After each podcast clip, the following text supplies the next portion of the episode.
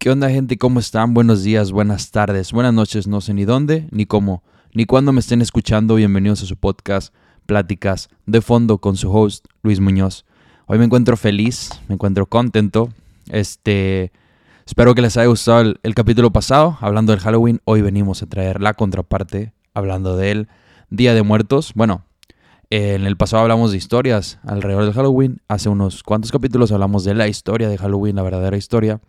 Y hoy les vengo a traer la historia del Día de Muertos, que va en cierta parte relacionada con aquella. Entonces no estaría mal que le den una escuchada al de Halloween en el cual le explico el Halloween, que lo llamé Desenredando el Halloween. No sé qué capítulo es.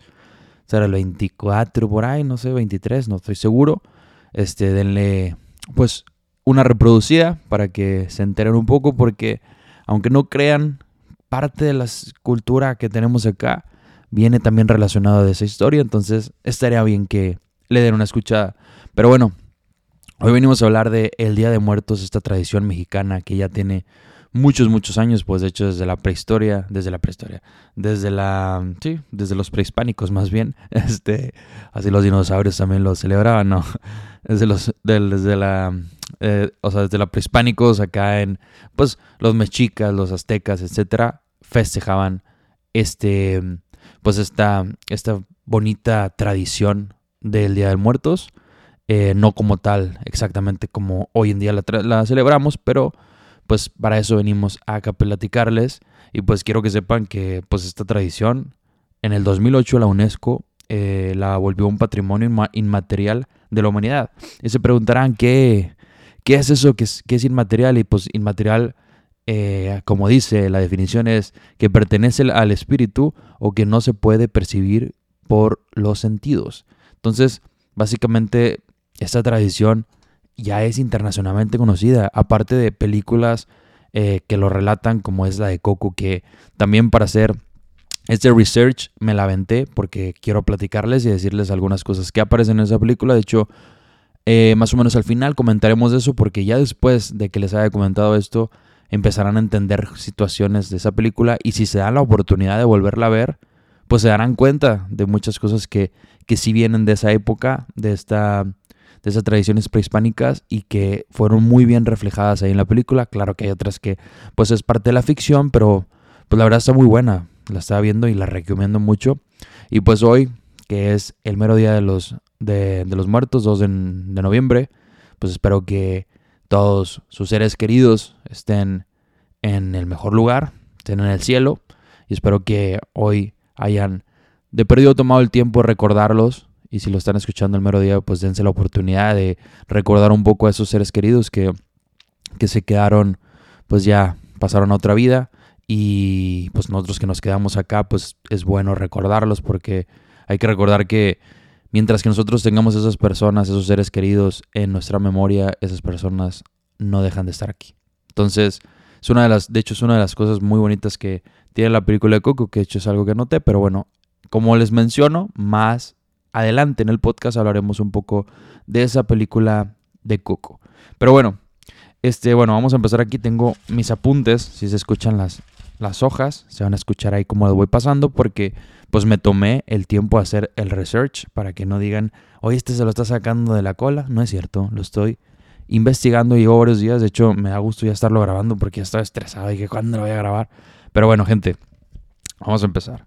Este, las celebraciones prehispánicas em, relacionadas al Día de Muertos, eh, más específico en los aztecas y los mexicas, ellos creían que las almas de las personas iban a diferentes lugares eh, dependiendo de la forma en que morían. ¿A qué me refiero con esto? Eh, hay 13, bueno, bueno, ahorita voy a continuar eso porque me voy a saltar, mejor ahorita les digo porque luego me voy a, me un poco, pero bueno, dice, ellos creían que el alma debía de ser eh, desprendida del cuerpo y ocurría así.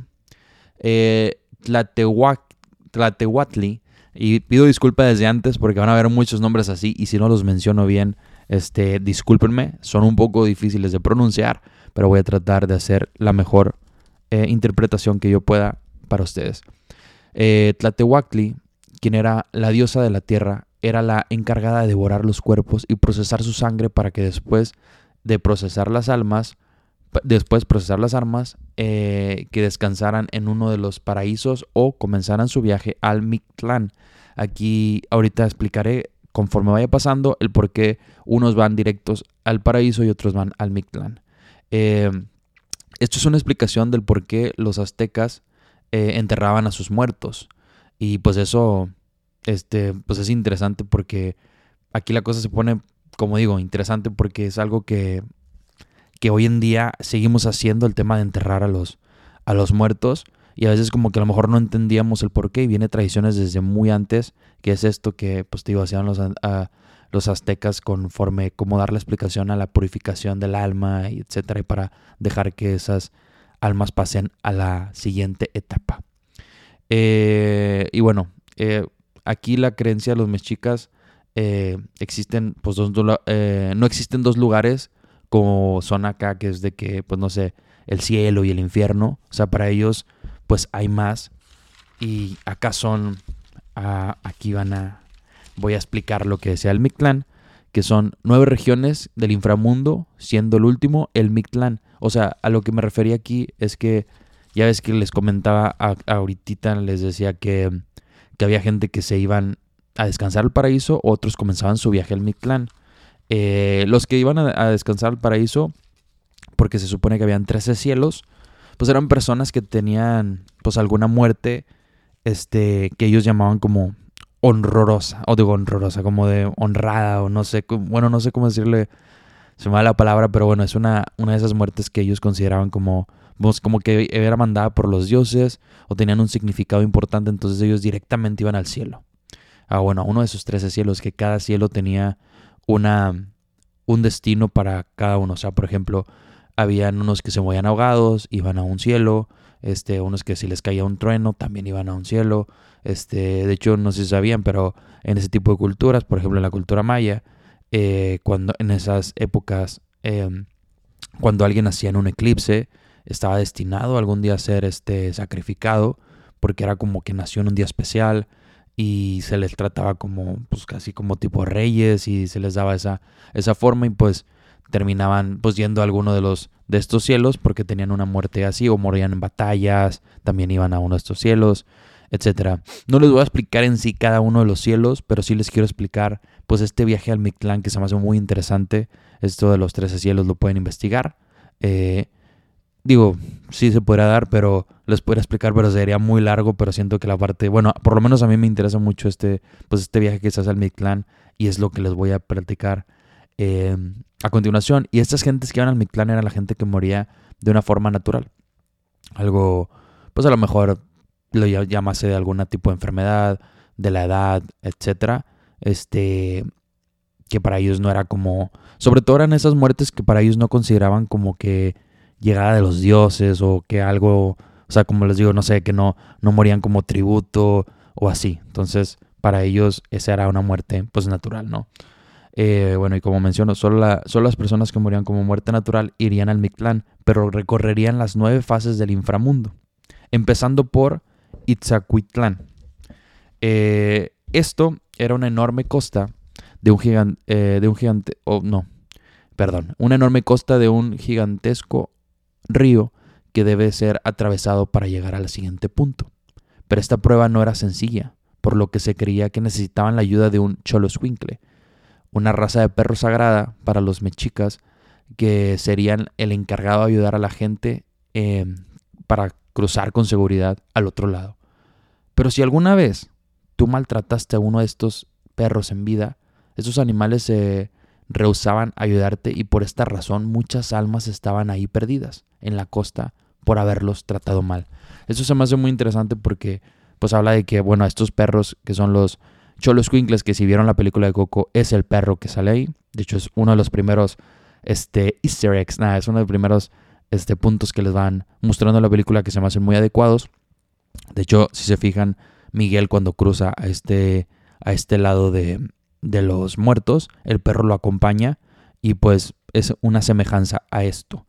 Eh, y se me hacía muy cool porque imagínate esa gente que pues a veces es mala con los perros, pues que no te vayan a ayudar para cruzar ese río que es el Itzcuitlán, este, pues ha de ser difícil. Entonces yo creo que hay que tratar bien a los animales, tratar bien a los perros, porque imagínate un día si lo necesitan, ponle tú, que a lo mejor no existe, pero si existe, ¿qué onda, perro? Porque, pues eso, eso hablaban, de que si tú los habías tratado mal, habías tratado mal a los perros, eh, no te iban a querer ayudar a cruzar. Y pues la verdad, sin estos era casi imposible cruzarlo.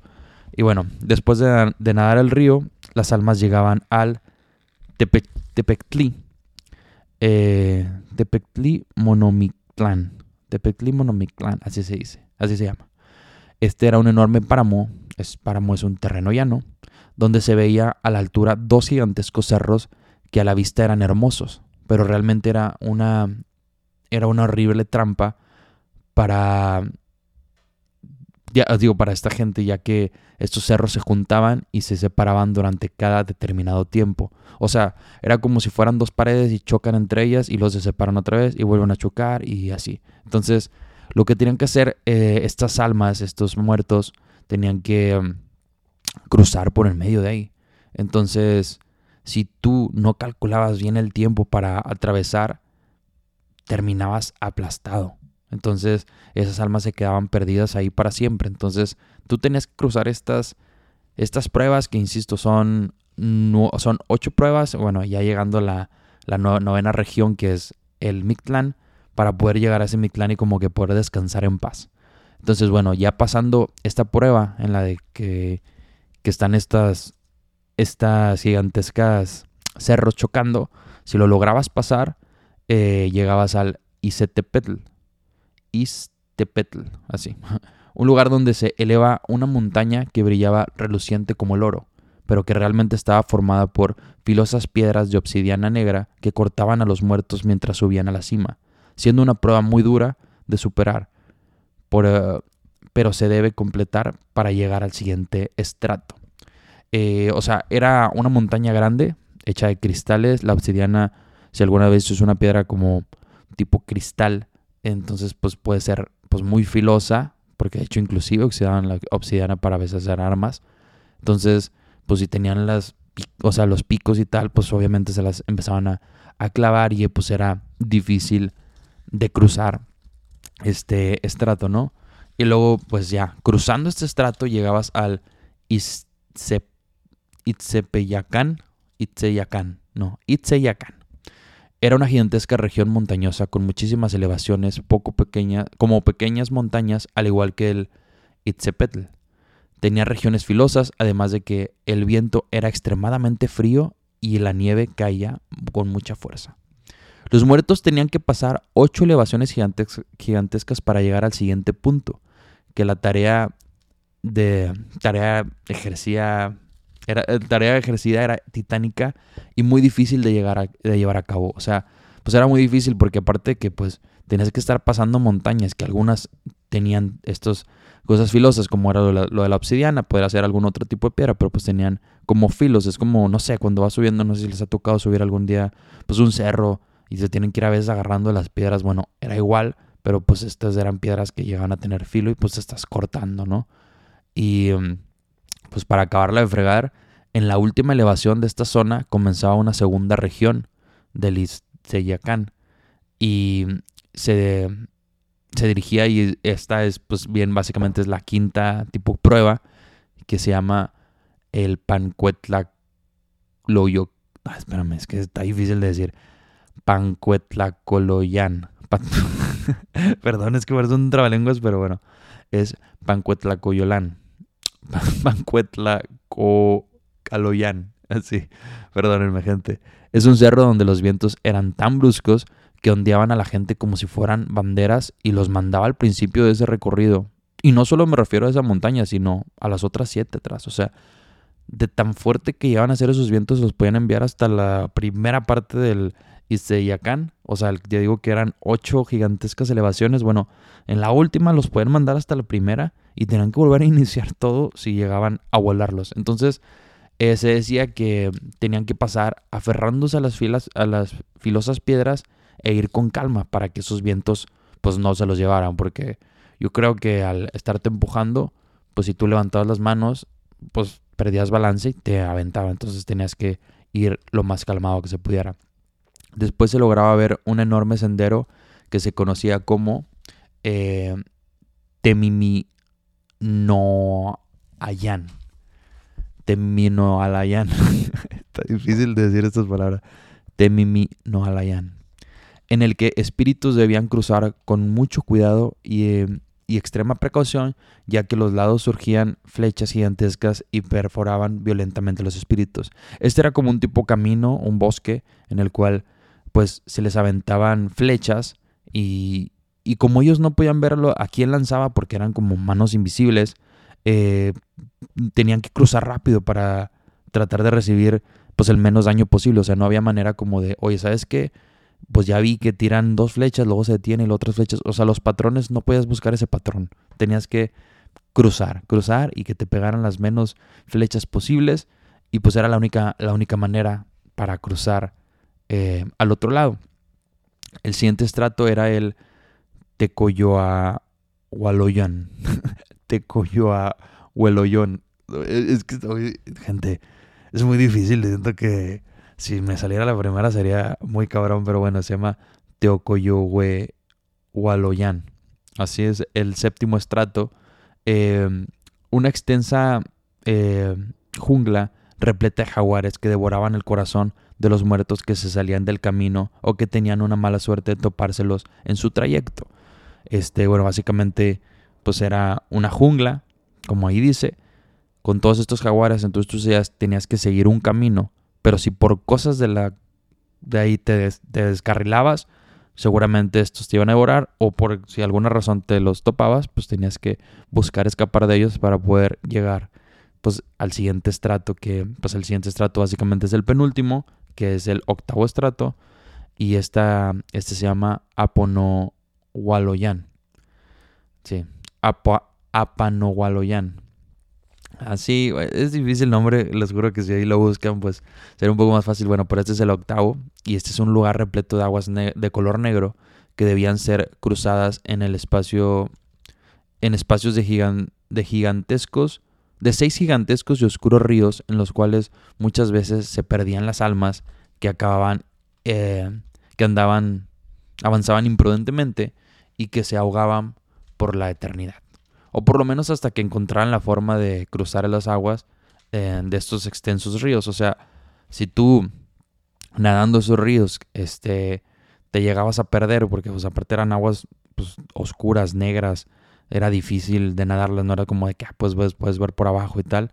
Eh, y pues son seis, o sea, te están moviendo y todo. Este, si tú no lograbas pasar, pues ahí vas a estar perdido hasta que lograras llegar al otro lado. Y ya cruzando ese lado, pues ahora sí, ya llegabas como pues a la última parte.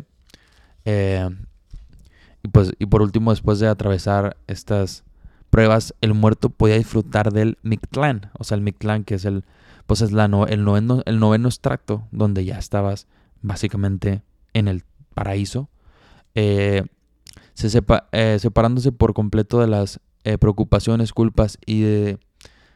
Ay, quién sabe qué escribí ahí. Y desdichas terrenales, siento, y siendo recibidos por el Mictlatehuatli, ese es el dios, el dios de la muerte, quien les daba la bienvenida y luego los invitaba a que se aventuraran en el Mictlán para que pudieran descansar en paz y en perpetuidad.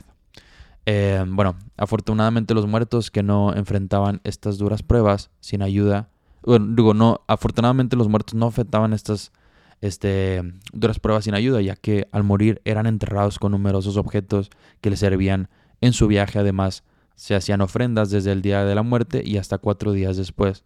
En él colocaban objetos que los fallecidos usaban muchos, mucho en vida, así como algunos otros que les podían servir en el viaje.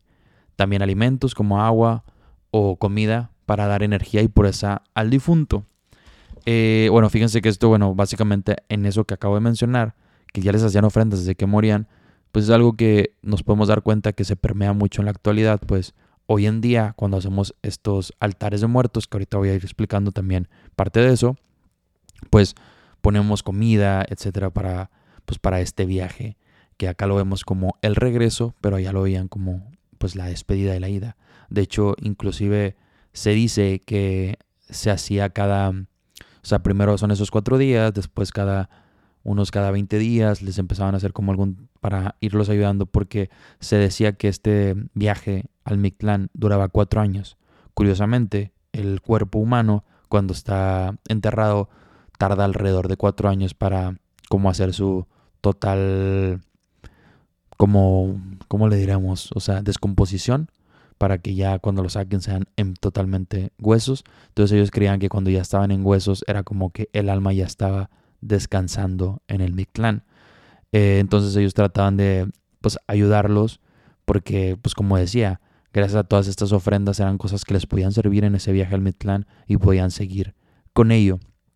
Y bueno, hoy en día, este, el primero de noviembre es cuando volvían las almas de los niños fallecidos y el 2 de noviembre regresan las almas de los adultos. Es lo que hoy en día pues tenemos de creencia, que básicamente esto, esto viene em, también por, como lo decía en el capítulo de Halloween, cuando, cuando entra la religión se crea, se traen estos días, porque estos días acá en, la, lo prehispánico habían, en varios meses hacían estas tradiciones, pero eh, se plantan como, bueno, Em, cuando es esta etapa en la cual la religión toma algunas otras creencias y las une, pues esta es una de ellas y se celebra entonces el primero y el 2 de noviembre, entonces son los días que nosotros hacemos los altares de muertos, recordamos a nuestros difuntos y pues hacemos, o sea, impermeamos un poco esta tradición en eso, pero no se quedó del todo todas esas cosas, pues, eh, pues muchas cosas han cambiado, pero hay algunas cosas pequeñas que sí se han conservado que ahorita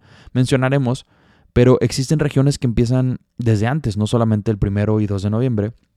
Hay regiones que el 28 de octubre celebran las muertes de, la, de, personas que fallecieron con una muerte violenta, eh, muertes repentinas y muertes por accidentes. Desde ese día es como ese día especial para ellos. El 29 de octubre eh, se celebra a los ahogados y muertes con causas relacionadas con el agua. El 30 de octubre eh, se celebra a huérfanos, delincuentes y muertos que nadie, eh, que nadie lo recuerde, o sea, que no tenga una persona que como que les ponga su altar, ¿verdad? El 31 de octubre los que se encuentran en el limbo, o sea, son niños que murieron y no fueron bautizados. Eh, y el 1 de noviembre se celebran los niños y el 2 de noviembre a los adultos. Este, bueno, estos en varios lugares, pero pues básicamente en todo México viene siendo el primero y el 2 de noviembre yo creo siendo el 2 de noviembre el, el más importante el más significativo, pues es como que normalmente eh, a los adultos es a los que pues suelen morir y esperemos que cada vez menos niños mueran, ¿verdad? Pero como que todos celebramos más ese día, por recuerdas a tus este, bisabuelos, abuelitos, etcétera, papás, eh, hermanos, todo lo que... Los difuntos que descansen en paz. Y bueno, en estas fechas se hacen los altares al Día de Muertos, que son pues las ofrendas. Y en esos altares pues ponemos ciertas cositas, ¿no? Por ejemplo, no sé si alguna vez han visto alguno de los altares y me escuchan desde México, este, seguramente han visto algunos, si me escuchan en Estados Unidos o en algún otro país, que sí sé que me escuchan en otros, pero sobre todo más en Estados Unidos y en, México, este, bueno, habrán visto que se les ponen las calaveritas. Estas calaveritas de azúcar, amaranto, chocolate o gomita, es común usarlas para asegurarles a los difuntos un lugar en el inframundo y que su alma no se pierda en el camino. Estas tradiciones datan de la antigüedad, donde los aztecas colocaban calaveras de las personas que sacrificaban como ofrendas al dios Mictlantehuatli. Em, o sea, ellos se los dejaban como ofrenda, como decir, oye, ¿sabes qué? Para que la gente pueda tener ese camino y pueda llegar a usted, o sea, que llegara con ese Dios, pues les dejaban como de esos sacrificios algunos, pues, cráneos, etcétera, de esas personas fallecidas. Este, los em, alfeñiques son dulces de azúcar, agua y limón que los indígenas daban, eh, les daban forma de calavera que se usan tradicionalmente hasta el día de hoy. No sé si han probado alguna vez esas calaveritas de dulce. Eh, saben a eso, saben como pues, azúcar con limón, así. Eh, dulces, digo, hay el de chocolate, pero las normales son esas, las que son como blanquitas, em, que no es de chocolate blanco, me refiero a las de azúcar. Son básicamente de eso. Eso lo trajeron los españoles y moldeándolos eh, lo iban usando para pues, hacer algún tipo de dulce y después se dio por esa de usarlos para hacer las calaveritas tradicionales de estas épocas del Día de Muertos. El papel picado, estos son, son los de colores que tienen figuras diversas, que tienen como esos rombos, que tienen esas, esas figuritas de calaverita, eh, que son usados en muchas festividades mexicanas, que no solamente se usan para, pues, para el Día de Muertos, ¿no? También a veces, a veces los ves en el 15 de septiembre, 16 de septiembre, para el grito, en algunas otras ocasiones. Son de estos que como que hacen unos cortes mientras está doblado y cuando lo separan se ve toda la figura y pues a veces ponen ahí que viva México o el Día de Muertos, algunas calaveras, etcétera. Bueno, em, esos también datan de, la, de los aztecas que utilizaban el amate, un tipo de papel que, em, que, que confeccionaban usando la corteza de una higuera en el que dibujaban o escribían códices. Además los llevaban también como ofrendas a los templos de sus dioses. Este papel se sigue usando, pero se ha optado por usar otro tipo de papel, como es el papel china, eh, para adornar las ofrendas del Día de Muertos actualmente. Es el que les menciono, o sea, el papel china es este, que hacen estos tipos de cortecitos y los extienden, que son de colores, son esos que más o menos normalmente los ves como colgados con una tira arriba. Y bueno, el pan de muertos, que es algo que también se coloca en el altar, tiene un doble significado. Por un lado podemos ver la cruz de toda la vida, que es esta de la religión, y también representa los huesos, esa, esa cruz de los muertos, y los anjonjolís que los cubren son las lágrimas de las almas que no han logrado eh, el descanso eterno. Entonces, es por eso algunos tienen esa representación. Quizás fue por Alguna, algunos ni siquiera lo hacen con esa intención, pero se supone que este es el significado. Hay veces que muchas veces ya hacen las, los pan de muerto ya tan actual que estoy seguro que muchos panaderos que lo hacen ya ni saben por qué se hacen de esa forma. Habrán otros que sí. Pero bueno, inclusive alguna vez había escuchado que decían que hasta usaban este, cenizas para hacer el pan de muerto. Eso sí lo dudo mucho, pero pues era como un mito ahí que, que había de que ay, se usaba el ceniza y se mezclaba en la, en la masa. Chinga. Pero bueno, espero que no, estaría raro ahí comerte eso. Pero bueno. Eh, bueno, y luego el otro es el copal y el incienso. Estas esencias tienen propiedades purificadoras y sanadoras que ayudan a alejar a los malos espíritus y atraer a las almas de los familiares. Esto también se pone en el altar de, muertos em, en uno de los escalones. El cempasúchil, em, según las creencias, ayuda a las almas a llegar a las casas en las que se encontraban con los alimentos que suelen ser los favoritos de los difuntos. Si se fijan en la película de Coco, este portal, este puente, está hecho de cempasúchil. Entonces, otra de las cosas que, que pusieron en la película, que está muy cool, ¿verdad?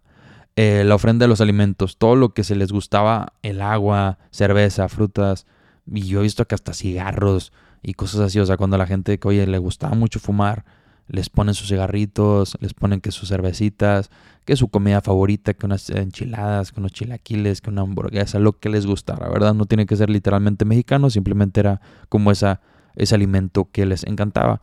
Y también otra cosa que se les pone, que ya lo mencioné, pero es el agua para refrescar y purificar el alma, porque tienen, tienen esta creencia de que pues era tan largo este tema del Mictlán, pues imagínense el cansancio que han de tener para volver y eso Quiero pensar que volvían por otro lado, porque si no, qué cañón, porque si me hicieras pasar todas esas pruebas de regreso para visitar, gente, no me esperen, yo no voy a volver, porque, qué hueva, imagínate aventarte todos esos, lo que acabo de mencionar, las montañas, y luego de reversa porque vas para atrás, no, hombre, fíjate, que voy a andar regresando yo, ya me quedo, allá me quedo, pero bueno, este, esta es otra de las cosas que se colocan, y bueno, el altar de muertos consta regularmente de siete escalones. Existen unos que son de dos escalones, que en los dos escalones representan el cielo y la tierra, y el de tres escalones representa el cielo, la tierra y el inframundo.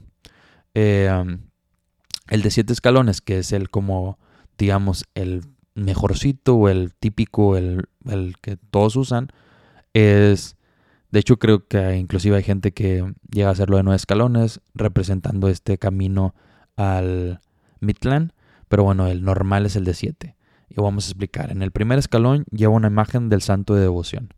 Esto ya permeado con el lado católico. Entonces, no sé, oye, soy el el santo de devoción de, de esta familia es, eh, no sé, San Pedro. Entonces pones a San Pedro en, esa, en una imagen, ahí, la imagen de San Pedro, San Judas, San, no sé, San Juan, o sea, al que, al que a ti te, te guste más.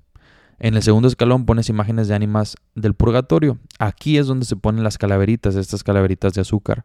Eh, son estas almas del purgatorio que no han salido y pues dicen que gracias a este escalón pues es cuenta que los estás ayudando a poder salir. En el tercer escalón lleva la sal para purificar los espíritus. Eh, sal, agua, etcétera, van en ese escalón en el cual pues en este proceso en el cual llega esta alma pues puede subir y puede recibir esa purificación. En el cuarto escalón se coloca el pan de muerto, que es este que acabamos de mencionar. En el quinto escalón, comida y bebida. Pues les digo, todas esas comidas que les gustaban, que les digo ahí ya incluye hasta los cigarritos y que su cervecita y su Coca-Cola de vidrio, pues pónganle Coca-Cola de vidrio porque está mejor que la normal.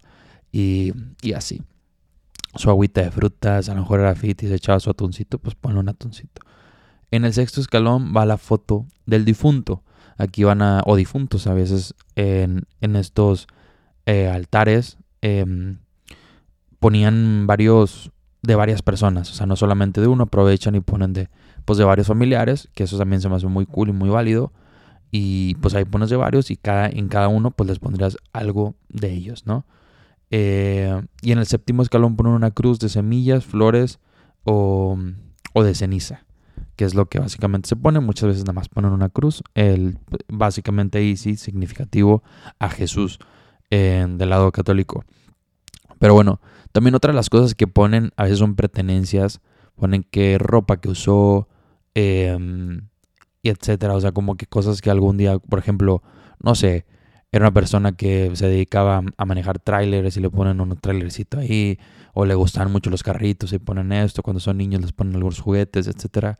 Y regularmente, no sé si han visto, hay veces que ponen al abajo eh, algún perro así de um, tipo arcilla, de esos, o sea, como que, que se pueden, pues no sé, o sea, obviamente no van a poner un perro verdadero ahí, entonces ponen un perro que pues como que está cuidando este altar y pues también es una semejanza al, tema este del Cholos Quinkle que también mencionamos por la película de Coco, ¿verdad?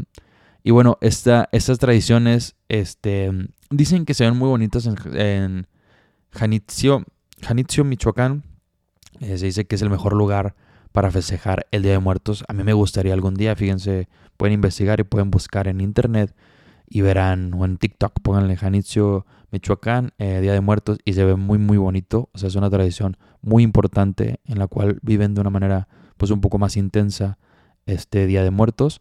Eh, yo soy de Monterrey, fíjense que ahí yo no siento, sí, sí se hacen algunas, este, altares, altares y así, y muy bonitos, pero no es como ese tipo de tradición como de pueblo en el cual pues sí se ve que en el cementerio está todo, aunque sí va la gente a limpiar este las tumbas de sus seres queridos, van y comen con él, etcétera, pero no es como allá tan colorido y de noche que, que la verdad se ve muy muy bonito y me gustaría algún día pasar algún día de esos en eso para vivir esa experiencia que está muy bonita.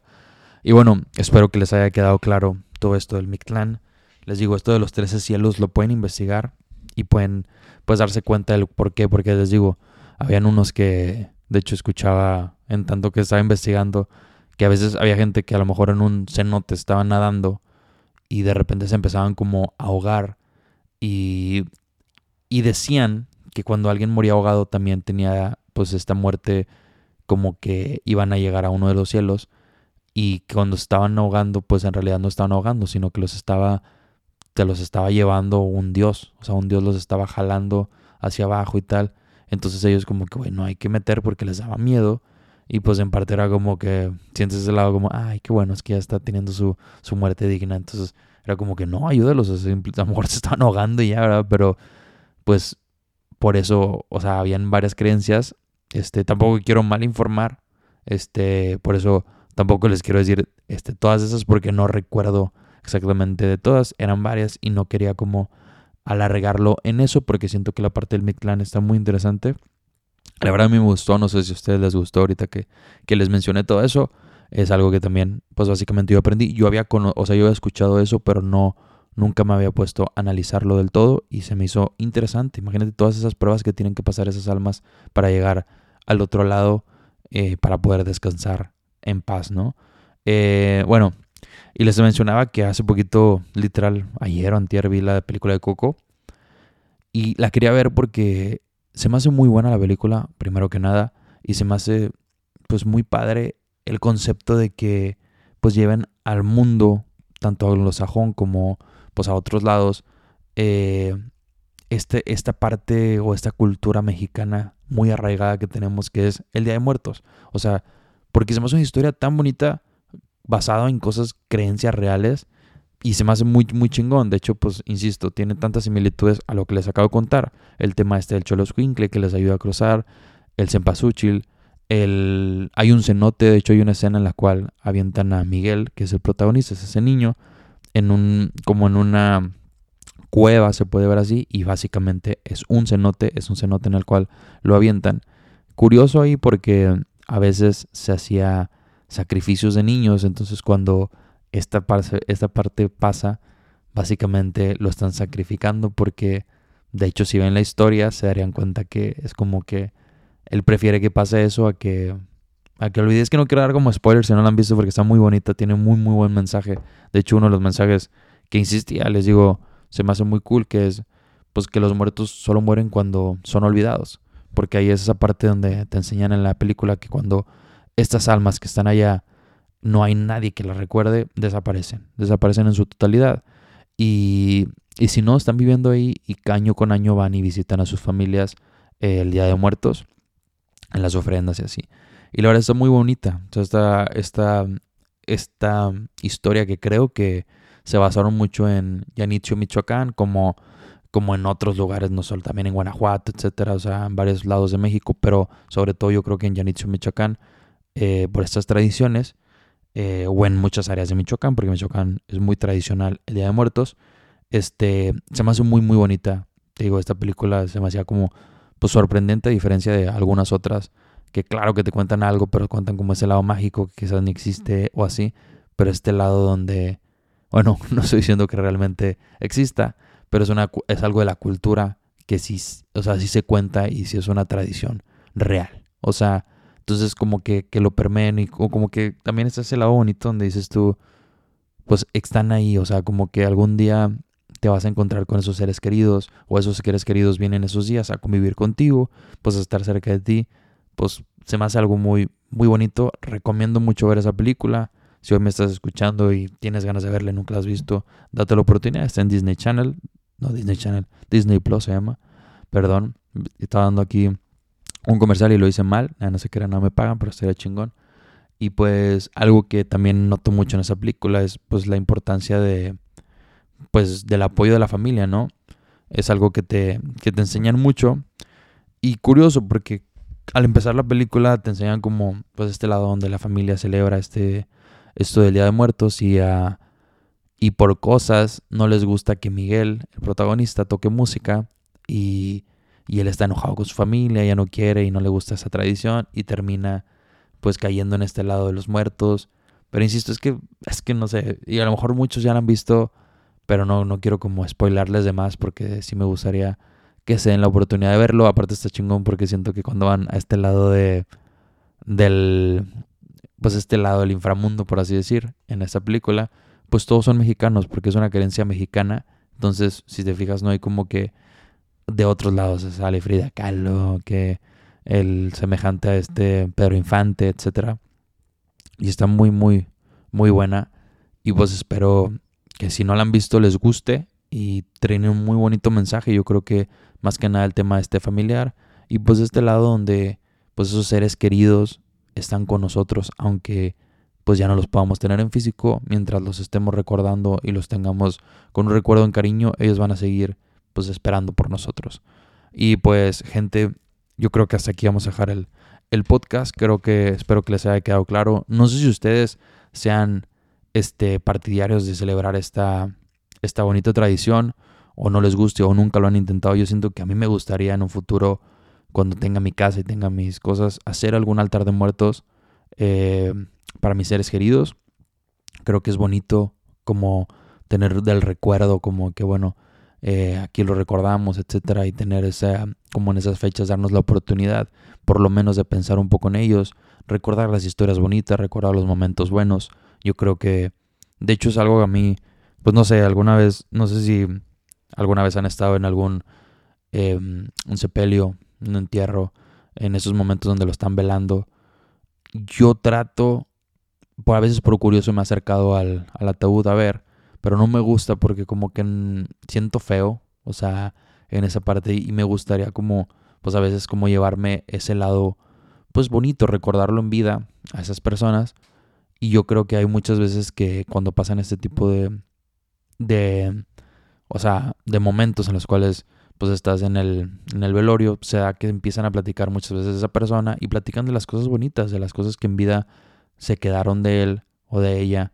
Y yo creo que en estos días en los cuales se festejan a los muertos, es bonito recordarlos desde ese punto bueno. Oye, ¿cómo eran? ¿Te acuerdas de esto? ¿Cómo platicábamos la historia aquella? Reírnos un rato. Siento que es algo muy sanador y es algo que pues ayuda mucho y traer ese recuerdo de las cosas buenas siempre siempre va a ser muy bueno. Y pues ya, si es una persona mala, pues simplemente no hay que recordarla. Y ya, como en Coco va a desaparecer. Pero bueno, Gente, aquí vamos a dejar el, podcast. Espero que les haya gustado. Hice un buen research. Espero que si ustedes no sabían algo de esto y les interesó o creen que alguien cercano a ustedes les puede interesar, compártanlo. Envíenselo a sus amigos, compártanlo en sus redes sociales. Si les gustan este podcast o cualquiera de otros mis capítulos, vayan a escucharlo, vayan a compartirlo, pásenselo a alguien. Y si es el primero que escuchas, date la oportunidad de escuchar mis otros capítulos. La verdad, le he estado echando ganas y espero que te gusten y sean de tu agrado. Creo que mi contenido es muy variado. A lo mejor eh, hay días que hablo de, puedo hablar de películas, como puedo hablar de historias reales, como de motivación, como de terror, de varias cosas y de comedia. Entonces, pues espero que pues, les esté gustando. Siento que a veces me salgo de la línea, pero bueno.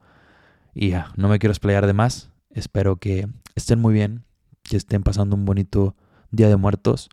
Y pues insisto, si no han visto Coco, véanla. Y pues nos podemos ver por Instagram. Mi Instagram es Luis Munoz con Z y una S al final. Luis Munoz con Z y una S. Aquí se los dejo como quiera en la descripción. Y pues gente, aquí vamos a dejar este capítulo. Los quiero mucho. Espero que estén muy bien. Y traten bien a los perritos por si un día llegan a tener que ir al Mictlán, pues los puedan ayudar. Así que gente, nos vemos. Cuídense mucho. Bye.